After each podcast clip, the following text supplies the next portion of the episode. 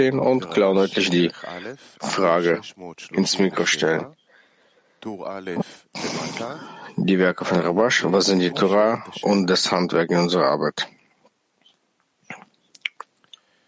Mit den Worten, die Frage ist, die Frage ist, was ist das Böse, das korrigiert werden muss, damit es gut wird? Und uns wird gesagt, dass dies darin besteht, dass der Mensch nicht in der Lage ist, etwas um des Himmels willen zu tun. Und nur dadurch das Licht der Torah und das Herz korrigiert, das Herz, das als Wunsch bezeichnet wird, und von Natur aus ist dieser Wunsch nur zu empfangen. Aber wie kann ein Mensch gegen seine Natur handeln? Deshalb sagte der Schöpfer, ich habe den bösen Trieb geschaffen und ich habe die Torah als Gewürz dazu geschaffen. Daraus folgt, dass der Mensch die Torah nicht für seinen Intellekt lernt, um zu verstehen, sondern das Lernen ähm, dient dazu, die Anhaftung mit dem Schöpfer zu erlangen, der in die Torah eingekleidet ist, und dies bezieht sich nur auf das Herz. Und durch das Licht, das er empfängt, wird es zum Guten gewendet. Das bedeutet, dass der Wille und sein eigen um seines eigenen Willens zu empfangen, eine Kraft von oben empfangen kann, die es ihm ermöglicht, Handlungen um des Schöpfers Willen zu tun. Daraus folgt, dass er, wenn er die Arbeit von Lishma beginnen will, was wie zuvor erwähnt zur individuellen Arbeit gehört, gezeigt bekommt, dass das Lernen von Lolishma nicht das Ende des Weges ist, wie er am Anfang seines Lernens dachte, vielmehr sollte das Lernen von Lolishma darauf ausgerichtet sein, ihn zum Lernen von Lishma zu bringen. Und aus diesem Grund kommt er, sobald er die Absicht erlangt hat, die Ausrichtung zu erreichen und zu geben, indem er das Licht der Torah empfängt, zur vierten Unterscheidung beim Studium der Torah, die Torah des Lebens genannt wird.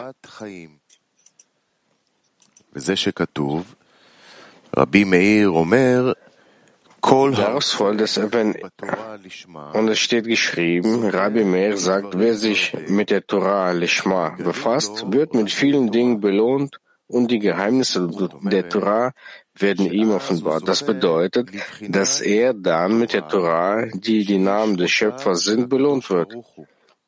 Und der heilige Zohar nennt das die Torah und Israel und der Schöpfer sind eins.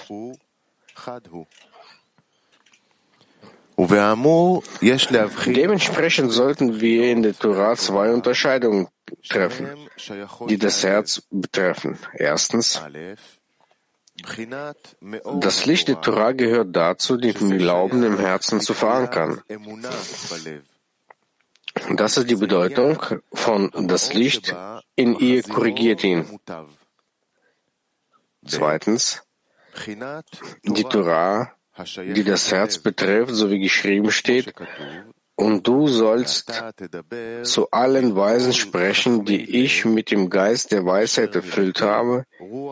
In der Sprache des heiligen Sohr heißt es, wer die Wege des Hören und die Gebote des Hören nicht kennt, wie kann er ihm dienen?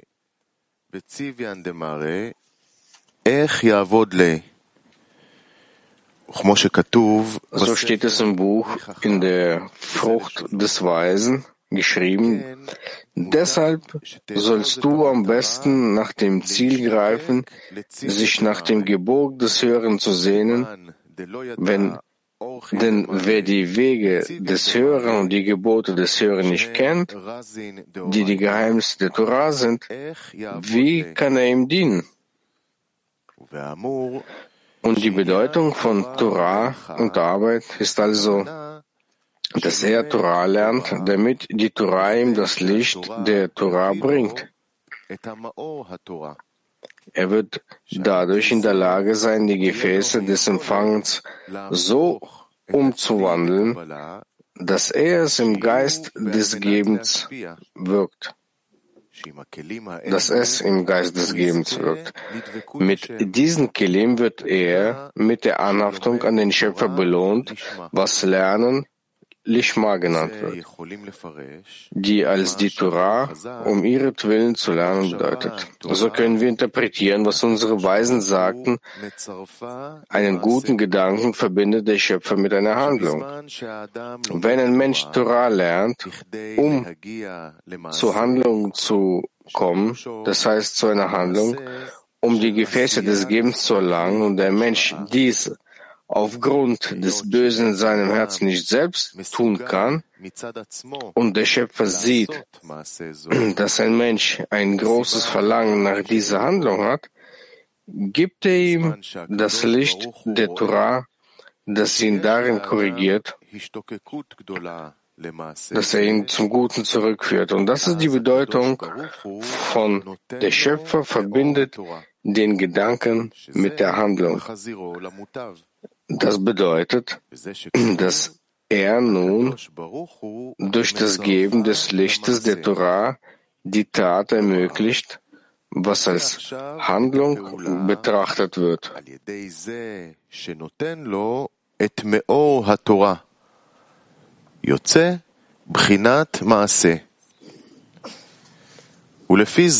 Wir können also sehen, dass vom Menschen in Wahrheit nichts anderes als ein guter Gedanke kam. Das heißt, er denkt an etwas Gutes, an die Erschaffung von Gefäßen des Gebens. Aber wer hat in Wahrheit die Arbeit geleistet, damit der Mensch mit diesen Kelim belohnt wird? Einzig und allein der Schöpfer, indem er ihm das Licht der Torah schenkt, das derjenige trägt, der in die Torah eingekleidet ist.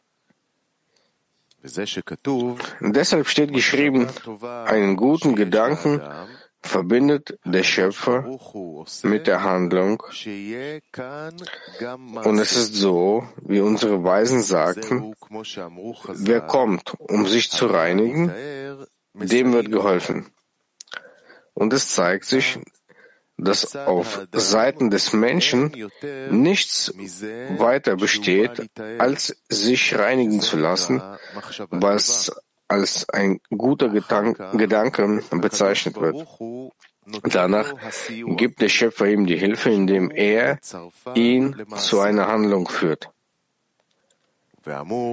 In Anbetracht dessen sollten wir folgendermaßen verstehen, was geschrieben steht, und du wirst zu allen Weisen sprechen, wie ich mit dem Geist der Weisheit erfüllt habe. Wir haben uns gefragt, was ist die Verbindung zu den Weisen, denn die Weisheit gehört zum Verstand. Und es geht darum, dass wir in der Torah zwei Unterscheidungen treffen sollten, die mit Lishma in Verbindung stehen. Erstens das Klee und zweitens das Licht. Das Klee, das geeignet ist, das Licht aufzunehmen, muss in Gleichheit mit dem Licht sein in den Eigenschaften. Denn dafür gab es die Einschränkung und die Verhüllung. Und wir haben gelernt, dass Malchut Densov, welche die Wurzel aller Geschöpfe ist, Dvekut genannt, die Gleichheit der Form ist, verlangte, und dass alle Korrekturen nur dazu dienen, diese Korrektur auszuführen, um die Gefäße des Empfangens zu korrigieren, damit sie um des Gebens willen arbeiten. Und deshalb gibt es für einen Menschen, der mit dem Willen zum Empfang geboren wird und ihn korrigieren will, damit er um des Gebens willen arbeitet. Und dies ist, wie bekannt, gegen die Natur. Nur einen Ratschlag einzig und allein das Licht der Torah kann ihn dazu bringen, zu arbeiten, um zu geben. So wie geschrieben steht, ich habe den bösen Trieb erschaffen und ich habe die Torah als Gewürz erschaffen und das Licht darin korrigiert das Herz. Es wird böse genannt, wenn man sie für sich selbst empfängt und gut, wenn sein Herz einzig und allein auf das Geben und nicht auf das Empfangen ausgerichtet ist. Deshalb werden Menschen, die sich mit der Torah beschäftigen, nicht unbedingt, um die Gesetze zu kennen oder wie man die Gebote einhält, sondern um ein höheres Ziel verfolgen, nämlich die Torah zu lernen, um das Herz zu korrigieren, als Weise des Herzens bezeichnet. Da alles nach seiner Wirkung benannt wird, werden diejenigen, die die Torah mit dieser Absicht lernen, als Weise des Herzens und nicht als Weise des Verstandes bezeichnet weil sie die Torah benötigen, um das Herz zu korrigieren.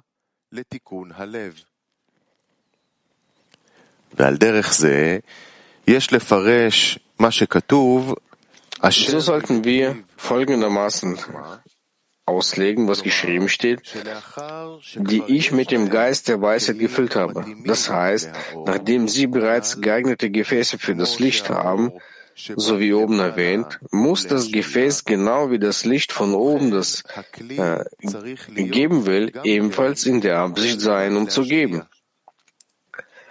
Da sie dieses Kli bereits haben, das sie durch das Herz der Torah erhalten haben, werden sie Weise genannt, da sie die Torah gelernt haben, um das Herz zu korrigieren.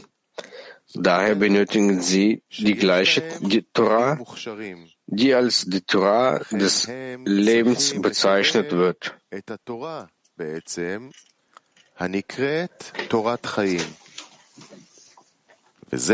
Das Licht, die Bedeutung der Worte, die ich mit dem Geist der Weisheit erfüllt habe, sie beziehen sich auf das Licht. Denn wenn sie neue Kelim, die Gefäße des Gebens, erworben haben, um dem Schöpfer Freude bereiten zu wollen, können sie sehen, dass im Haus, im Haus des Königs, im Palast des Königs, nur noch eins fehlt. Denn unsere Weisen sagten, der Schöpfer sagte zu den Engeln, als er kam, um Adam Rishon zu schaffen, und die Engel ihn verleumdeten. Womit ist dies vergleichbar? Wie ein König, der einen Turm hat, der reichlich gefüllt ist, aber keine Gäste besitzt, welche diesen ganzen Freuden, welche Freuden welche Freude hat er an dieser Arbeit? Daher, wenn ein Mensch einzig und allein das Ziel hat, seinem Schöpfer Freude zu bereiten, dann findet sein Herz, das sich danach sehnt, dem König etwas zu geben, um ihm Freude zu bereiten, nur eine Sache, aus der der König Freude empfangen kann dass sie das Gute und die Freude, die er den Geschöpfen geben möchte, von ihm empfangen, da es einen Überfluss an allem Guten gibt und der Mensch ein Gast beim Schöpfer sein möchte, um in diesem Überfluss einzutreten und davon Freude zu erhalten, was die Freude des Königs ist. Und es ergibt sich, dass das Licht der Torah, das der Mensch im Sinne der Torah des Lebens erhalten möchte, für das Herz des Menschen ist. Und das bedeutet, dass es ihm das dass, ihm etwas, dass es ihm etwas gibt, womit er dem König Freude bereiten kann. Und das ist die Bedeutung Das der ist Worte. die Bedeutung der Worte. Und du wirst zu allen Weisen sprechen, die ich mit dem Geist der Weisheit erfüllt habe. Das heißt, der Geist der Weisheit hat ihn erfüllt. Und wen? Die Weisen des Herzens, das bezieht sich auf das Licht, denn das Licht kommt zu den Weisen. Das Herz heißt Verlangen und will die Torah des Lebens empfangen, um so dem Schöpfer Freude zu bereiten, so wie in der Gleichnis mit dem König, der einen Turm hat, der reichlich gefüllt ist, aber keine Gäste. Demnach sollten wir auslegen, was unsere Weisen sa- gesagt haben. Er würde sagen, ein guter Gast. Was sagt er? Welche Mühe hat der Gastgeber für mich auf sich genommen? Und all seine Mühe war nur für mich. Und es ist bekannt, dass man nur dort Gast sein kann, wo es einen Gastgeber gibt. Deshalb, wenn ein Mensch an den Schöpfer glaubt, dass er ein Gastgeber in der Welt ist und ein Mensch sich als Gast fühlt, der an ihm festhalten möchte, wie unsere Weisen sagten über den Vers und an ihm anzuhaften, was so viel bedeutet wie an seinen Eigenschaften anzuhaften, so wie er barmherzig ist, sei auch du barmherzig, das nennt man einen guten Gast. Und die Bedeutung von gut ist, so wie geschrieben steht, mein Herz quillt über vom Guten und ich sage, meine Arbeit ist für den König. Das bedeutet, dass all sein Handeln einzig und allein für den König, also für den Schöpfer bestimmt ist. Und das nennt man eine gute Sache. Wenn all sein Handeln dem Geben dient, dann gilt er als Weise und kommt in den Zustand der Torah des Lebens, die die, die Namen des Schöpfers sind, wo die Freunde und der Genuss, die er den Geschöpfen geben wollte, zu finden sind. Er sagt dann, alles, was der Hausherr getan hat, hat er nur für mich getan und überhaupt nicht für sich selbst, so wie in dem Gleichnis von dem König, der einen reichlich gefüllten Turm hat, aber keine Gäste. Jetzt können wir also die Geheimnisse der Torah deuten. Also, welches Geheimnis die Torah offenbart? Wir sollten dies in zwei Aspekte auslegen. Erstens, die Torah offenbart einem Menschen etwas Neues, das er zuvor nicht kannte. Denn der Mensch kommt von Natur aus mit dem Wunsch auf die Welt, um zu empfangen. Wenn ihm also gesagt wird, er sollte mit dem Verlangen arbeiten, um zu geben, ist das für ihn unwichtig und verachtenswert. Und der Körper will von solchen Verlangen davonlaufen vor solchen Verlangen. Denn er kann nur verlieren, wenn er die, die Gefäße des Gebens benutzt.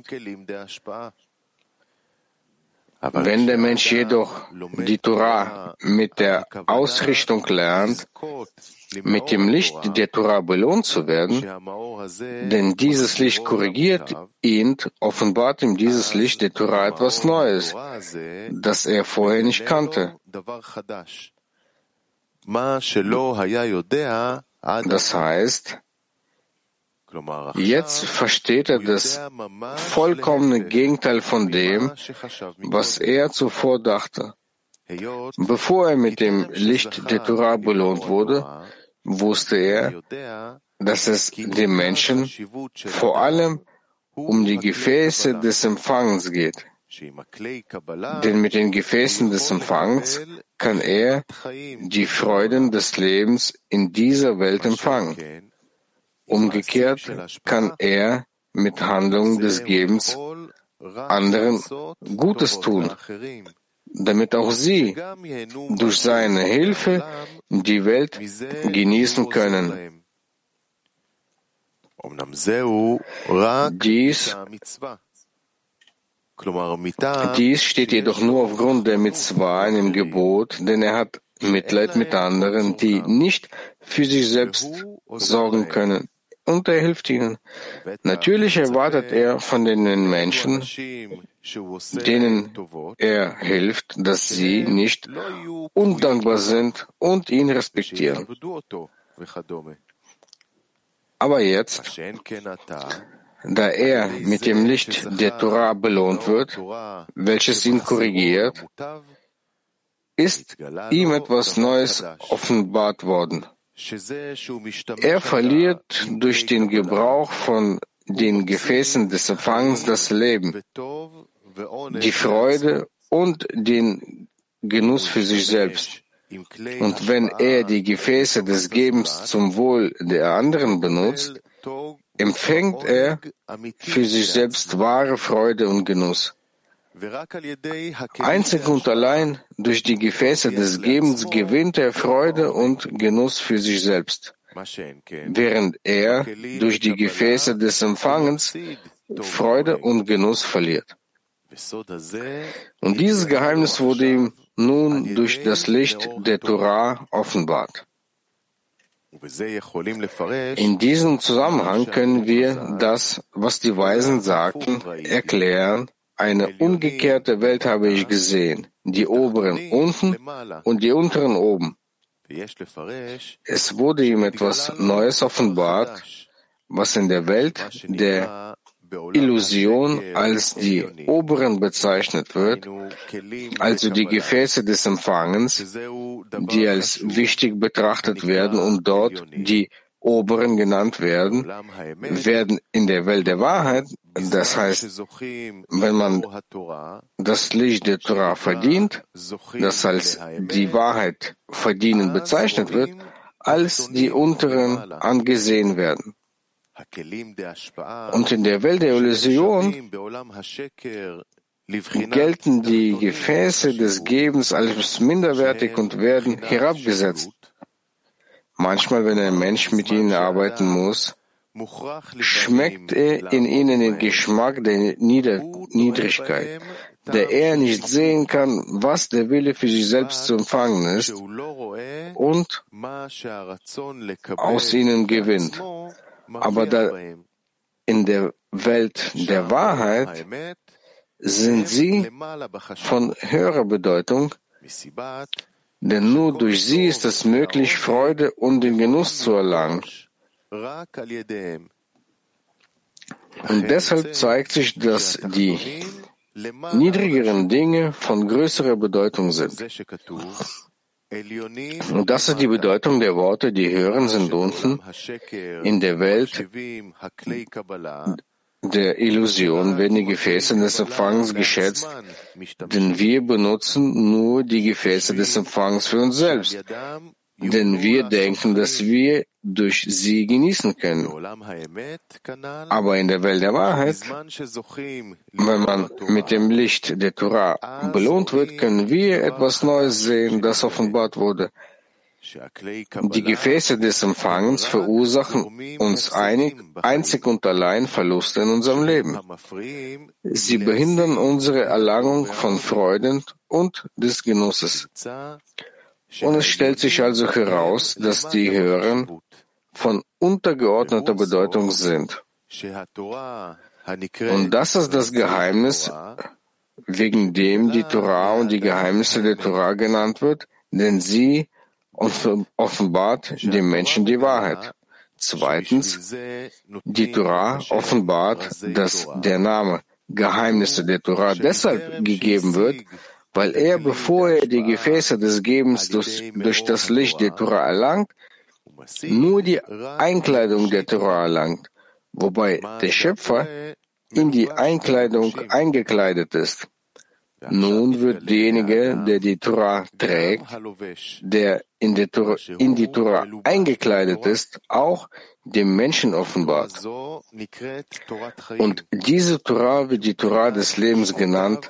Das sind die Namen des Schöpfers, das heißt die Torah und Israel und der Schöpfer sind eins. Damit wird verständlich, was wir uns gefragt haben. Was sind die Torah und die Arbeit in der Praxis? Und die Antwort ist, dass er die Torah lernt, um die Arbeit tun zu können. Das heißt, die Gott erschaffen hat, um sie zu tun. Und das heißt, die Geschöpfe müssen die Arbeit tun, den Wunsch zu empfangen, in einen Wunsch umzugeben, umzuwandeln, wodurch sie die Anhaftung, also die Gleichheit der Form erlangen. Und sie werden auch die Freude und den Genuss empfangen, was das Ziel der Schöpfung bedeutet.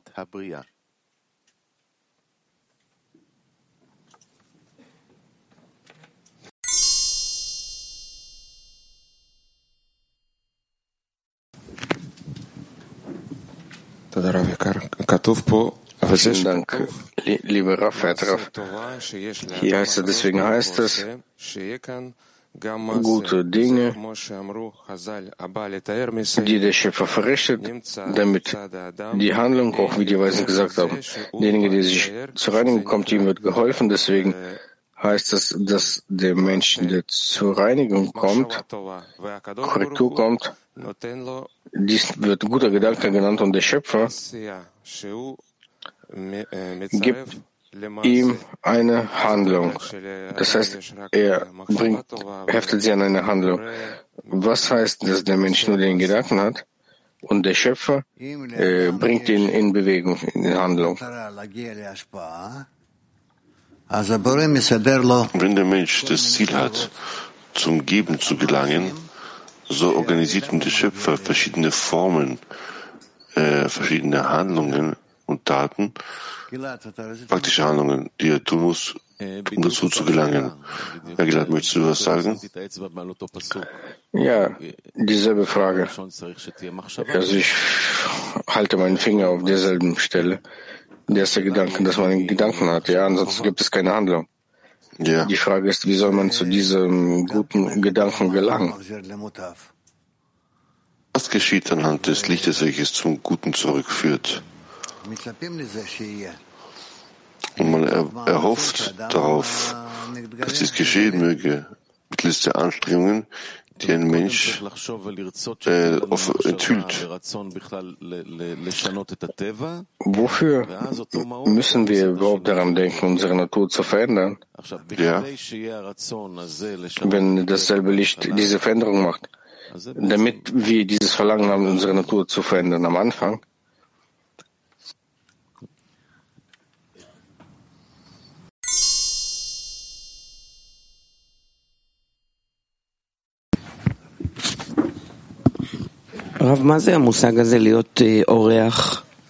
Was ist das für ein Verständnis, äh, Gast zu sein? Ein Gast, ein Gast zu sein. Der wesentliche Unterschied darin liegt, dass du entdeckst, dass es über dir einen Gastgeber gibt.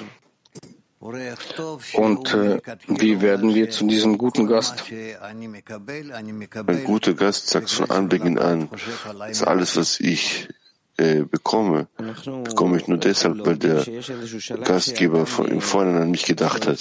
Wir lernen, dass es eine Etappe gibt, wenn der Mensch äh, dazu strebt, ein Sklave des Schöpfers zu werden. Das legt sich nicht in meinem Kopf zusammen mit Gast und äh, Sklave.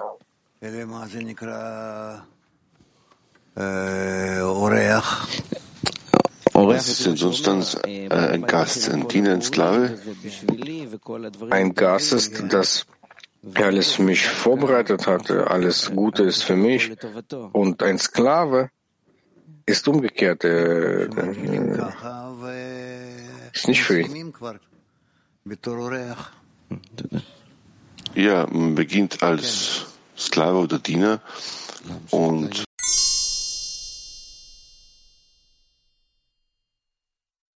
bekomme, was er vorbereitet hat. Ich verstehe dich nicht. In dem Augenblick, wenn ich verstehe, dass alles für mich ist, und das, das, das Ziel, dass ich dem Schöpfer Freude bereite, dadurch, wie kann ich damit nicht für mich alles für mich selbst empfangen zu wollen? Indem, dass du aus der Kontrolle oder Herrschaft des Gastgebers nicht austrittst und verstehst, dass alles, was er getan hat, all das nur für dich war, das für dich damit du die Möglichkeit hast, zur Anhaftung, zu gut an ihm zu gelangen. Aber wie kann ich mit ihm in Verschmelzung bleiben? Weil hier verliere ich mich selbst, wenn ich fühle, diesen Genuss fühle, dass er sich um mich sorgt, dass der Schöpfer über mir steht, dass plötzlich äh, stehle ich, klaue ich hier von der Arbeit seine Arbeit. Das alles hängt von der Absicht ab. Es gibt solche, die das nützen, um etwas zu bekommen. Es gibt solche, die das nützen, um damit zu geben. Also dieser Geschmack des Empfangens, wie kann ich das im Geben umwandeln, dass ich diesen Geschmack fühle? Das hängt vom Grad der Größe des Gebenden ab. Das heißt also, die Größe, sie unterstützt die Verschmelzung? Ja. Vielen Dank.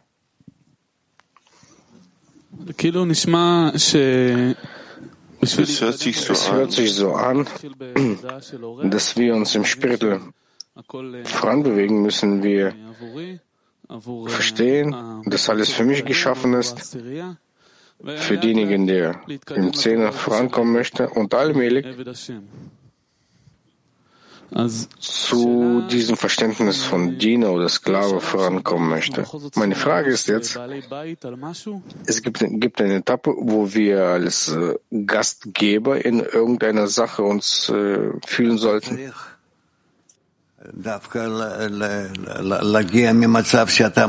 Du musst gerade vom Zustand ausgehen, wo du äh, so fühlst, zum Gefühl gelangen, wo du ein Gast bist. Der, wie der Zustand, dass mir etwas zusteht und dass nichts mir gehört, nichts. Und dann will ich dadurch das Bewusstsein, dass alles zu der höheren Kraft angehört, weil du dich mit dem Gastgeber verbinden möchtest, dich an ihn anhaften möchtest, so bist du bereit, alles zu tun, um ihm nahe zu sein. Und dann kommt äh, dieses Gefühl, dass ich dieser äh, Diener des Schöpfers sein möchte. Ja, wie sehr du fühlst, dass alles, was der Gastgeber getan hat, einzig und allein für dich getan hat, so bist du dann bereit, zu seinen Gunsten zu arbeiten. Und ein Kabbalist, der weitermachen möchte, fühlt, dass er ein Gastgeber von irgendetwas ist oder bleibt er immer in diesem Verständnis von Gastgeber und Sklave, Diener? Er kann nur darin sich als Gastgeber fühlen, indem er sich annulliert, Absichten des Gebens auf sich nimmt, sich selbst ähm, um des Gebens wegen annulliert. Also ich meine äh, in Bezug auf meine Freunde im Zehner. Man muss immer zwischen diesem Diener und dem Gastgeber sein? Oder muss man noch äh, andere Dinge sehen, Zwischenstufen? Nein, aber indem du dich ähm, annullierst, ähm, enthüllst du, dass du damit zu hohen Stufen gelangt.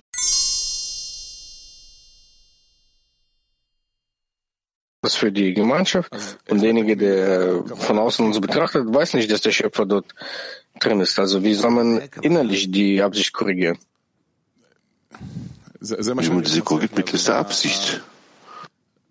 Das ist das, was ich nicht verstehe. Diese Handlung, die der Mensch macht, ist Er das in Kauf, was er tut, und macht die Dinge mit Absicht, damit sie ihm dabei helfen, zum Geben zu gelangen, um Schöpfer in dich zu sein.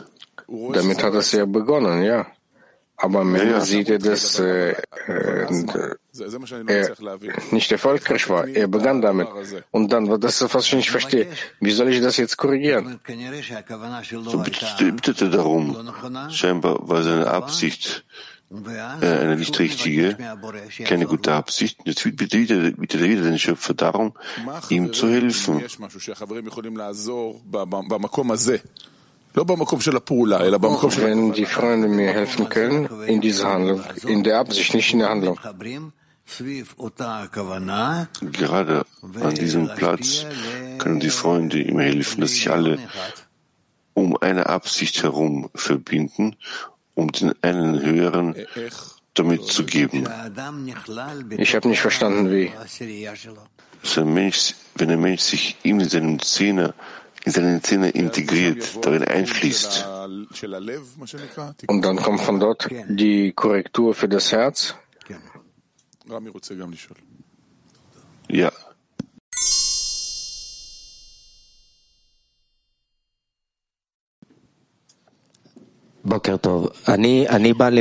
Guten Morgen.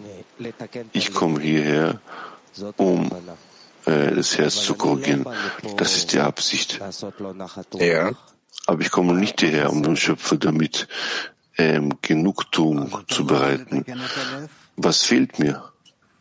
Das heißt, du kommst nicht, um dein Herz zu korrigieren, weil dein Herz anfänglich so eingerichtet ist, dass du durch dein Herz fühlst, inwieweit du selbst diesen Genuss empfangen möchtest. Das ist die Korrektur des Herzens, der böse Trieb, wie er genannt wird. Und jetzt möchtest du dein Herz verändern, zum guten Trieb umwandeln. Daher die Zustände, die du fühlst, du willst äh, diese auf umgekehrte um, umwandeln. Das heißt, ab einer gewissen Etappe werde ich verpflichtet sein, diese Absicht, um damit Genugtuung zu bereiten, ähm, hinzufügen müssen. Dann im Endeffekt findet die Herzenskorrektur darin statt, wenn ich ihm damit Genugtuung bereite. Und ich bin nur hergekommen, um das Herz zu korrigieren und ich diese Absicht im Genugtuung zu bereiten, nicht, nicht mit einfließen lasse, dann gibt es keine Korrektur des Herzens. Es gibt keine Herzenskorrektur, ich verstehe. Jetzt meine Frage lautet, Sie sprachen über die Vorbereitung zum, über, für diesen Übergang von Lolishma zu Lishma. Können Sie darauf näher eingehen?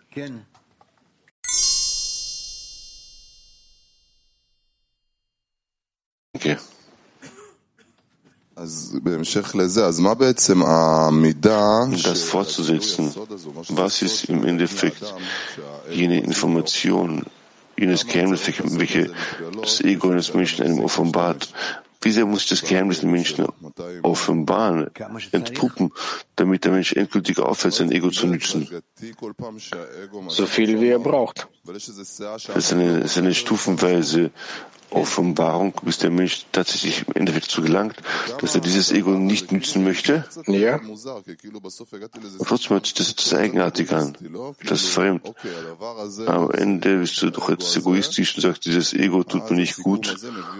Und dieses Fazit, diese Schlussfolgerung, äh, führt dazu, dass ich hier im Egoismus nichts verdienen werde und ich gehe äh, auf den Altruismus an. Ist das diese Schlussfolgerung, die wir, die wir, die wir machen, oder gibt es hier was anderes noch? Ja, angenommen, ja, oh, ja und? Das heißt, du hast bereits den Zustand, an den Zustand angelangt, dass das, was du was als ein guter Engel war und ein böser Engel war, sie haben sich jetzt äh, ausgewechselt. Im Wesentlichen ist es das, was uns fehlt. Damit wir enthüllen, dass der Elohim, die Göttlichkeit, eine klare Erkenntnis ist und uns klar und deutlich ist, dass das Ego für uns schädlich ist. Ja, Schlomo. Ja, fortsetzend dazu möchte ich sagen, dass wir auf der einen Seite unseren Willen zu empfangen äh, einschränken müssen. Auf der anderen Seite müssen wir ihn doch äh, nützen, verwenden. Wir brauchen die Kraft des Willens, des Verlangens. Jetzt, welches Ergebnis soll ich von der Korrektur heraus äh, erwarten? Was willst du? Was erwartest du? Was ich will? In der Korrektur willst du noch mehr Korrektur in deiner Absicht. Was sich aber offenbart, ist mal für mal mehr und mehr, dass du davon weit entfernt bist und das äh, frustriert oder enttäuscht dich. Welche Antriebskraft brauchen wir hier? Verstehen Sie, auf der einen Seite brauchen wir das Verlangen, auf der anderen Seite brauchen wir die Kraft des Glies auf der dritten Seite und auf, auf, offenbar ist hier ständig nur mehr und mehr Enttäuschung und Kummer. Das heißt, du enttäuscht, bist enttäuscht ähm, darüber, dass deine eigenen Kräfte nichts bringen. Ja. Jetzt auf der anderen Seite möchte der Mensch Ergebnisse sehen, Ergebnisse von den Dingen, die er tut, zwischen den Freunden und so Das Resultat ist negativ, ja? Aber das ständig offenbart sich dir, wie du nicht, nichts erreicht hast. Bist ja in einem Zustand, wo du dich, dass du komplett verzweifelt bist, enttäuscht bist. Ja, das heißt, du weder von der einen Seite bekommen hast, weder von der anderen. Ja, und?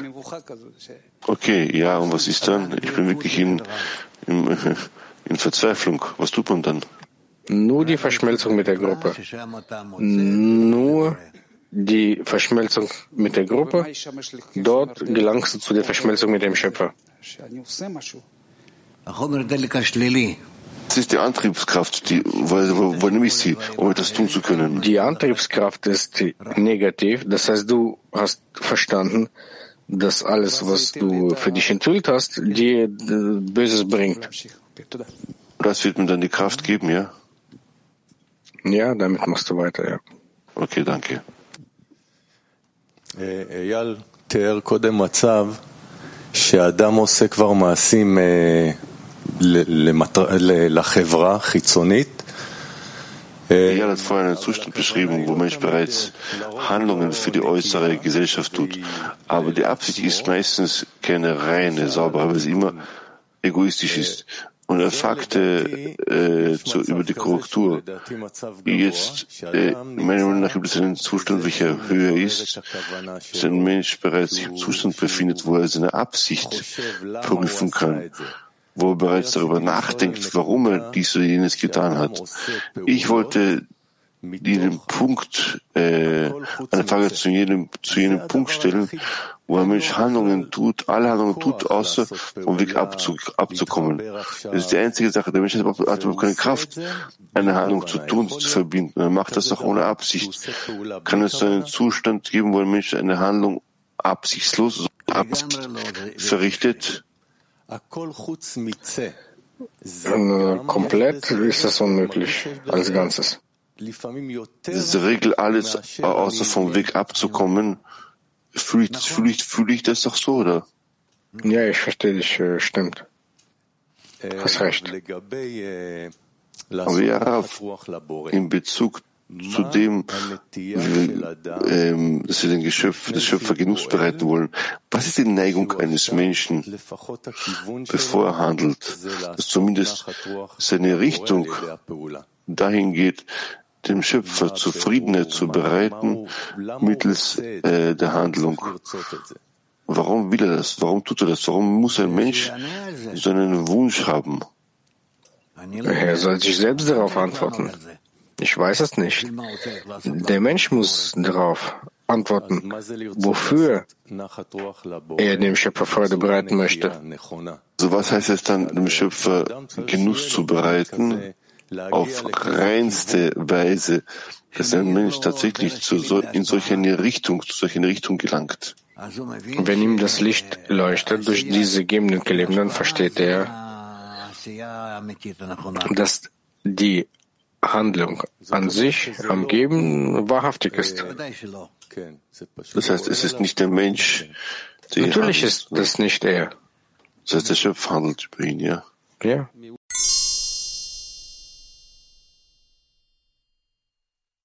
Am Spaß. Und ich bin draußen alleine. Oder er gibt mir keinen, keinen Wunsch, nach ihnen zu kommen. Alle sind so hier ruhig, geht ihnen gut, sie nehmen ihre Koffer, dann die Koffer bis zum Ende des Lebens. Und er gibt mir mehr, mehr Streben.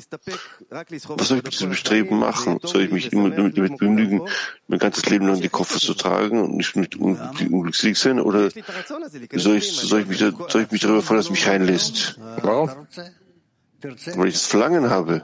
Das Verlangen sagt noch nichts über es aus. Was fange ich mit diesem Verlangen an, mit diesem Wunsch reinzukommen? Man muss es korrigieren. Zuallererst musst du annehmen, dass dein Bedürfnis nicht gut ist. Er ist nicht gut? Warum? Ja, weil es um zu empfangen ist, weil du dort äh, drin bist. Aber er hat mich doch, er hat mich doch eingeladen. Er gibt mir ein bisschen äh, äh, Erweckung und er sagt mir, stell dich doch etwas an, ich lasse dich dann reinlassen. Das ist so ein Spiel, ja. Und? Und als ich trotzdem aufgehört habe, sagte ich, ich will das Spiel nicht, ich das Spiel nicht einlasse, einlassen und weggegangen bin, hat mich wieder geprügelt in meinem Leben und hat mich wieder zurück, zurückgekommen. Was soll ich tun? Was will man machen? Man muss, man muss weitermachen. Verstehen Sie, Rav, etwas stimmt hier nicht oder ich bin nicht in Ordnung oder das fehlt und die, die Umgebung gibt mir kein Verlangen, nach Ihnen vorzudringen. Die Umgebung sagt, es ist gut, deine, deine Kopf zu tragen, das war's. Die Umgebung hilft mir. Nein, nein, die Umgebung ist heilig. Die, die Umgebung aber trotzdem redet über die Wichtigkeit, den Kopf zu tragen, Diener zu sein. Die haben nicht anderes vom Schöpfer bekommen. Sie geben sich damit zufrieden, den Kopf zu tragen und ich habe ein Verlangen, welches darüber hinausgeht. Du hast mehr, ja? Und was ist das? Um hineinzugeben, einzutreten. Und was ist das? Ich weiß nicht. Du willst genießen. Das Schöpfungslied ist doch alles Gutes zu erhalten. Er gibt mir doch das Gute, was gut für mich ist, oder? Ah, und was? Gibt es mir nicht. Und du willst nicht klären, warum er dir nicht geben möchte? Vielleicht haben sie doch für mich eine Lösung. Sie sind doch hier nein, nein, in zweifle überhaupt. Sitzen dort, sie öffnen den Koffer, welchen ich hier, hier hingebracht habe. Sie zeigen es allen. Ich kann mir das vorstellen. Sie sind hier im Palast und ich bin draußen geblieben. Und du bist außerhalb, ja. Und es bleibt nicht viel Zeit über. Das mit Sicherheit.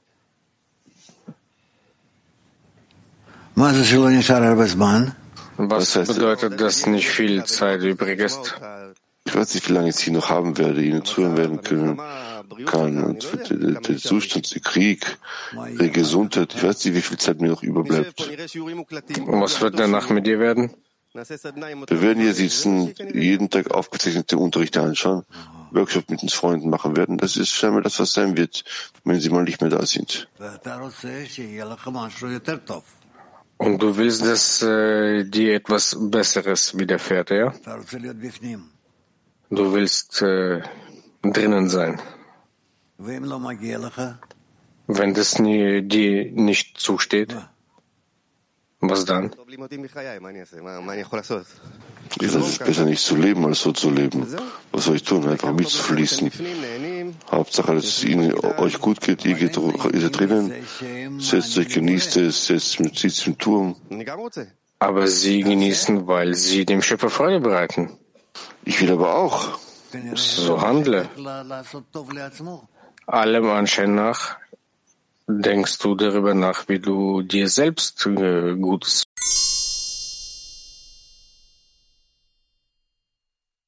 4. Wenn ich eine gute Handlung mit der falschen Absicht tue, kann das ein Grund des Zerbrechens im Zehner sein?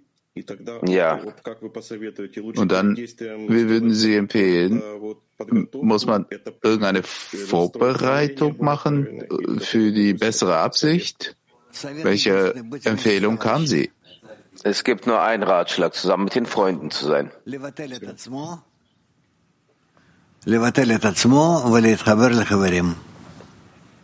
Sich zu annullieren und sich mit den Freunden zu verbinden. Ist das klar? Italien 3. Buongiorno Rav. Noi ci relazioniamo uh, attraverso i suoi esercizi, attraverso i suoi consigli in decina, ma cadiamo spesso in uh, magari filosofia. Wir behandeln einander im Zehner durch die Übung, die wir von ihm bekommen. Und manchmal beginnen wir an, beginnen wir zu philosophieren. Was ist diese Handlung, ein Zimtzum im Zehner zu machen? Durchzuführen die Annullierung im Zehner. Was das heißt, das heißt, dass ich darüber spreche. Der Zehner muss sich annullieren im Endeffekt in allen materiellen Handlungen und äh, sich wünschen, nur spirituelle Handlungen durchzuführen. Und das ist die Verbindung, die Verbindung und der Aufstieg. Ist das klar? Kiew 1. Wie ist dieses Verlangen, ins Innere einzutreten des Schöpfers? Wie kann man dieses Verlangen korrigieren, Richtung geben? Dass die Empfindung des Schöpfers diese auf uns so einen Einfluss hat, dass wir zwischen uns uns verbinden direkt. Alle zusammen. Das heißt direkt alle zusammen? Direkt, dass äh, wir eine Absicht äh, erlangen. Das heißt, ich brauche die Empfindung des Schöpfers, um die Freunde zu einzuwirken auf das Allgemeine? Ja.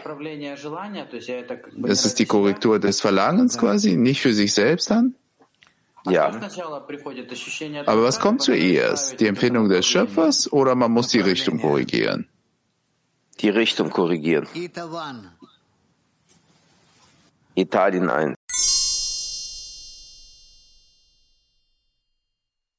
Zu bekommen und so schreitet er voran. Biz öğrendik bize gelen düşünceler ve hisler de Yaradan'dan. Alma arzu içindeyken de kötü düşünceler adeta zihnimizi kuşatıyor. Bu kötü düşünceleri değiştirecek gücümüz var mı?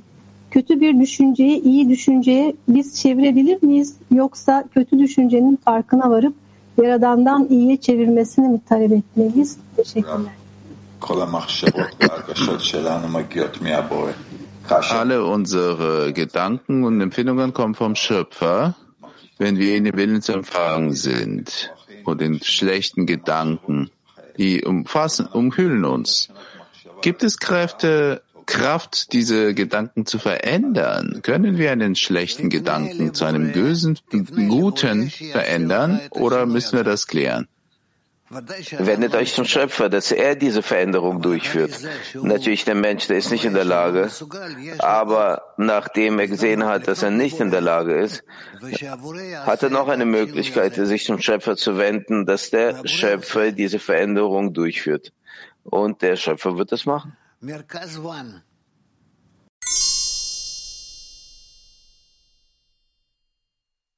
Die Klärung fortzusetzen in Bezug auf dieses, dieses Palast, den Palast. Ich spüre, ich möchte aus diesem Palast bekommen, empfangen, so wie ein Freund sagte.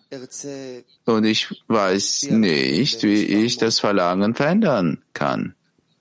Wo, wenn ich dem Genuss geben möchte, den Palast ist. Weiter. Ja, aber wie verändere ich das? Nur mit dem Gebet an den Schöpfer.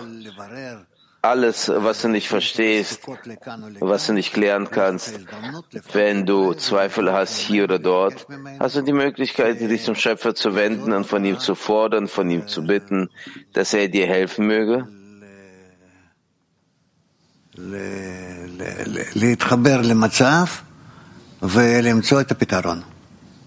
und einzutreten in diesen Zustand und dort eine Lösung zu finden.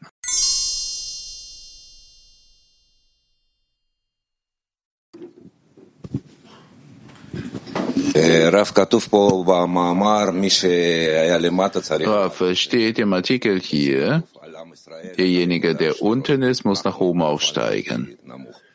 Das heißt, es steht um das Volk Israel nach den ganzen Zerbrüchen. Wir sind ja nach unten gefallen.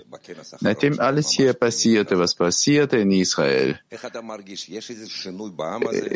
nach unserer Arbeit auf dem Kongress, wo, wo wir spürten, gibt es eine, Arbeit, eine ernsthafte Arbeit im Volk oder gibt es eine Veränderung? Natürlich gibt es Veränderungen.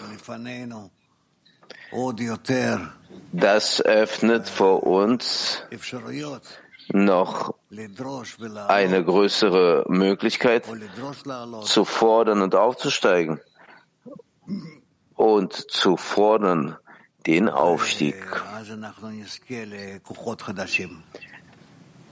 Und dann werden wir es wert, neue Kräfte zu erhalten. Im Echt unserer Zustand so wie das uns scheint. Bis jetzt äh, ist das jetzt noch nicht das äh, Schlimmste. Und darin ist die ganze Sache, dass von der einen Seite müssen wir im Zustand sein, welcher der schlimmste wäre, von der anderen Seite müssen wir aber in einem Zustand sein, der der Beste wäre. Und äh, diese Sachen zu verstehen und die miteinander zu verbinden, sind wir nicht in der Lage. Wir werden hoffen, dass wir dazu kommen werden. Ja, Gilad. Kann man äh, weiter fortsetzen, das, was im Volk äh, geschieht, oder passt das nicht zu unserem Thema? Versuch mal in einem Satz. Ein Satz. Die, der Riss im Volk ist ziemlich ideologisch, ziemlich tief. Und das, was wir, was wir lernen, ist genau das, was uns fehlt. Also eine Art Puzzle. Das, was wir lernen, genau das, was fehlt. Das fehlt immer. Seitens äh, Abraham hat sich ja nichts geändert. Das ist richtig. Warum haben wir so eine Schwierigkeit, das weiterzugeben, diese Botschaft? Warum gibt es so eine so eine Trennung zwischen der Einfachheit von dieser Botschaft und der Möglichkeit, das wahrzunehmen, aufzunehmen von außen.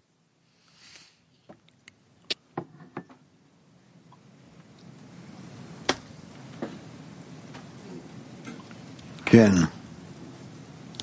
Ja.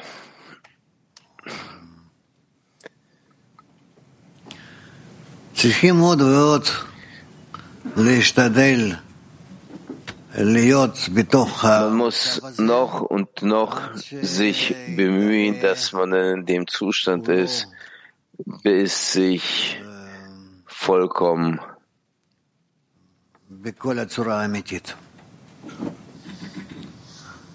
in allem seine Wahrheit Form sich offenbart. Was fehlt uns noch? Was muss ich dann enthüllen noch? Wir müssen unsere Verantwortung offenbaren für die ganze Welt. Und unsere Verantwortung für die ganze Welt und unsere Verantwortung für den Schöpfer, diese zwei Sachen, die müssen sich verbinden und die müssen uns zur Notwendigkeit der Korrektur führen.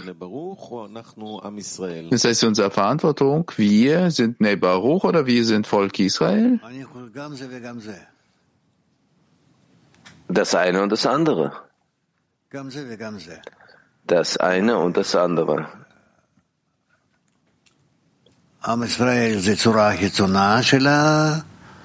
Volk Israel das ist ein, die äußere Form, System der Korrektur Und wir, wir sind das innere System der Korrektur. Also eigentlich unser Arbeitsfeld ist zwischen uns, das ganze Weltglied zusammen. Hier arbeiten an unserer Verantwortung bezüglich der Welt und des Schöpfers. Ja, ja. Und das ist das, was nachher den Äußeren übergeht, wie es geschrieben steht, am Ende kommt ihr alle zu mir? Ja. Ja. Wir müssen unsere Verantwortung vor der ganzen Welt offenbaren oder unsere Verantwortung vor dem Schöpfer? Was ist unsere Verantwortung vor dem Schöpfer? Damit wir uns zur Korrektur der ganzen Welt beziehen und ihm dadurch Genuss bereiten. Es ist unsere Verantwortung vor dem Schöpfer, gerade die Verbindung, Vereinigung zwischen dem Schöpfer und dem Äußeren?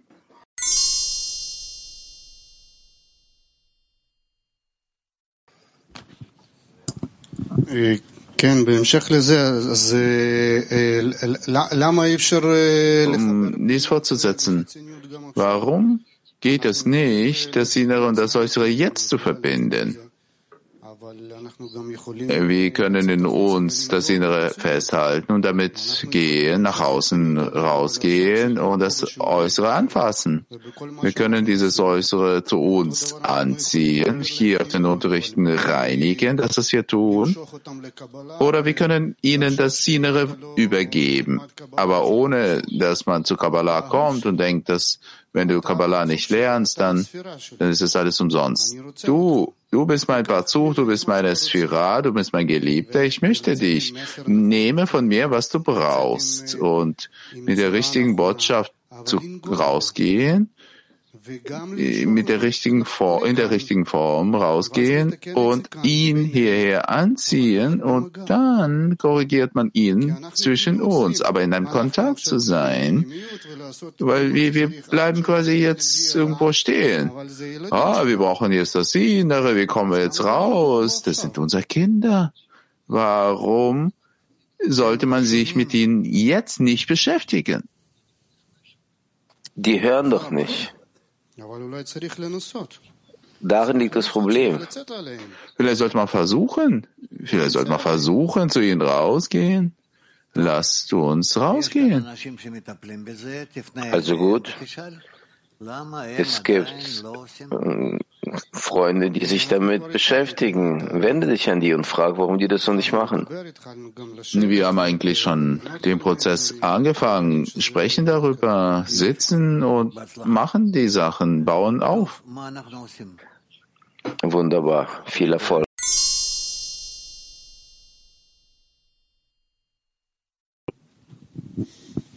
Rav, können Sie ein bisschen klären, was ist die Seele?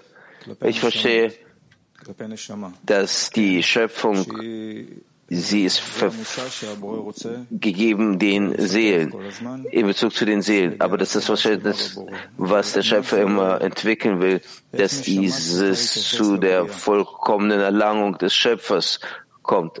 Aber wie muss sich die Seele beziehen zu den Geschöpfen?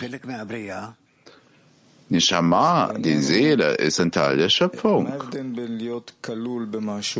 Was ist der Unterschied zwischen dem, dass man ein Teil von irgendetwas ist, eingeschlossen ist oder selber das ist? Alles hängt davon ab, wie, wie du das unterscheidest, wie du das äh, äh, erforschst. Wenn ich auf die Schöpfung komme, dann muss ich doch verstehen, dass das ein Teil von mir ist oder muss ich sagen, dass das der Schöpfer ist, der das erschaffen hat und ich schließe mich nur da ein?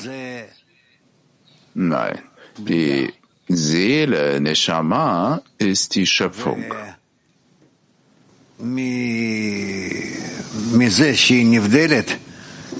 Und davon oder dadurch, dass sie aus dem Ganzen herausragt, oder ausgesondert ist. Die Seele ist die, das Wesen der Schöpfung. Die Schöpfung, die muss halten diese zwei Enden von der einen Seite außerhalb der Schöpfung und dass er die ganze Schöpfung in sich einschließt? Nein, das hängt von der Stufe der Wahrnehmung ab. Nochmal frage ich, wie muss die Schöpfung äh, sich zu den Sachen beziehen? Was meinst du, wenn du sagst die Schöpfung? Was meinst du damit, die Schöpfung? Ich verstehe, dass ich in einem Zustand mich befinden muss, wenn ich dem Schöpfer Genuss bereiten muss, dadurch, dass er mich erschaffen hat. Aber ich weiß nicht, wie ich mich beziehen soll zu dem, das er erschaffen hat. Was oder wie bezieht sich das zu mir selbst? Ich kann es nicht bestimmen, was du fragst. Wer kann ihm helfen? Bist du sicher? No. Die Frage liegt darin, wie beziehe ich mich zu dem bewegungs- und pflanzlich-tierischen, was ich offenbare in meinen fünf Sinnesorganen? Es gibt dieses Verständnis, wenn die Seelen sich verbinden, die Verbindung der Seelen. Das verwirrt mich überhaupt komplett. Gut. Du musst äh, irgendwie noch das Ganze mehr deutlicher klären. Die Schöpfung ist alles, was aus dem Schöpfer rauskommt und befindet sich außerhalb von ihm. Und das wurde uns für die Wahrnehmung gegeben.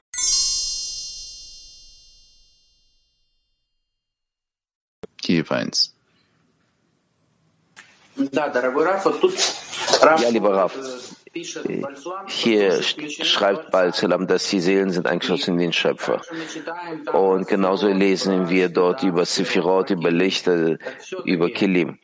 Nichtsdestotrotz, was heißt es, die Seelen sind eingeschlossen in den Schöpfer? Die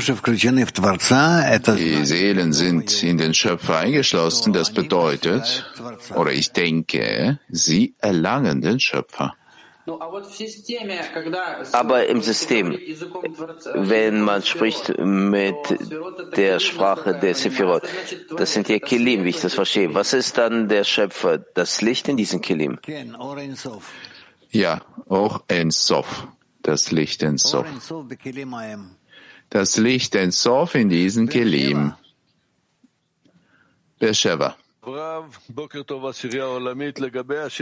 Rav, guten Morgen, Weltkli. Was sich bezieht zu der Frage von Eyal, das versuchen zu verstehen, was er gesagt hat. Darf ich mal? Ja. Sich zu beziehen. Als Eyal gefragt hat, was mein Verhältnis zu der Schöpfung sein sollte, habe ich gefühlt, dass seine Frage, er will sagen, es gibt das Licht und das Kli. Ich verstehe, alle Welten, alles, was er erschaffen hat, und dieses, um dieses direktes Verhältnis zu erschaffen. Es gibt den Schöpfer, es gibt das Ich. So hat es Eyal gefragt, oder? All die Schöpfung ist eigentlich das, was dich mit dem Schöpfer verbindet. Ja, aber er will das ja alles verhüllen, damit man zu diesem direkten Verhältnis kommt mit dem Schöpfer. Er hat doch die Welt erschaffen und ich muss dienen meinem Herrn. Wie kann ich dieses Verhältnis offenbaren ohne jegliche Welten und Verhüllungen? Das ist unmöglich. Du musst in dir Kilim entwickeln. Man muss sich identifizieren mit all den Stufen, bis du zum Zustand kommst, wo, wo es nichts mehr gibt, was dich vom Schöpfer entfernt oder trennt. Das ist das, was er gefragt hat, denke ich mal. Soll nochmal nachdenken und nochmal fragen. Vielen Dank und ich wünsche Eyal einen großen Erfolg, dass alle zu dieser Quelle gelangen. Also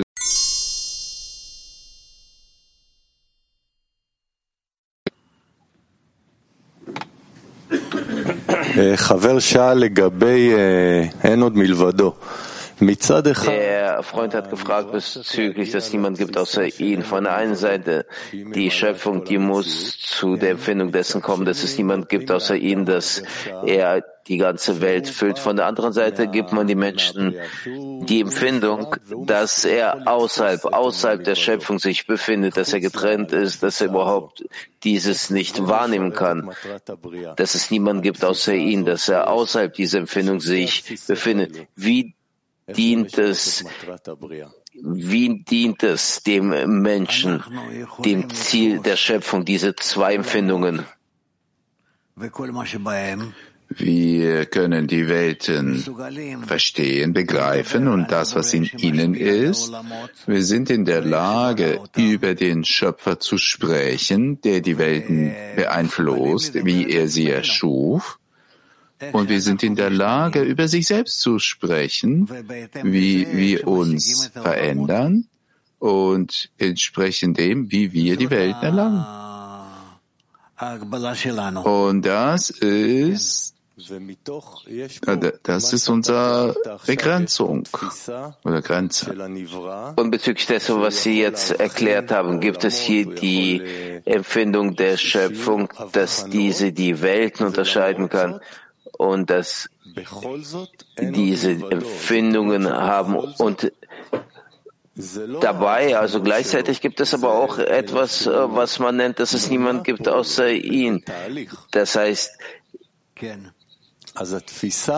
er ist ein Teil dieses ganzen Prozesses. Ja. Diese Empfindung. Ist es überhaupt richtig, dass ich empfinde, dass es hier zwei Empfindungen gibt, dass es gibt jemanden, der empfindet, dass es niemand gibt außer ihn und also in diesem, dass es niemand gibt außer ihn, gibt es dann den Platz für die Schöpfung? Nein. Das heißt, wer nimmt dann diese Welten und die ja, wahr? Der, der wahrnimmt, der nimmt wahr. Aber der das nennt sich auch der, die Schöpfung, der es wahrnimmt.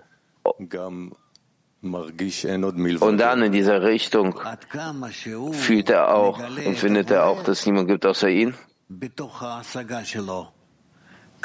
Inwiefern er den Schöpfer in seinen Erlangungen offenbart, so benennt er dann.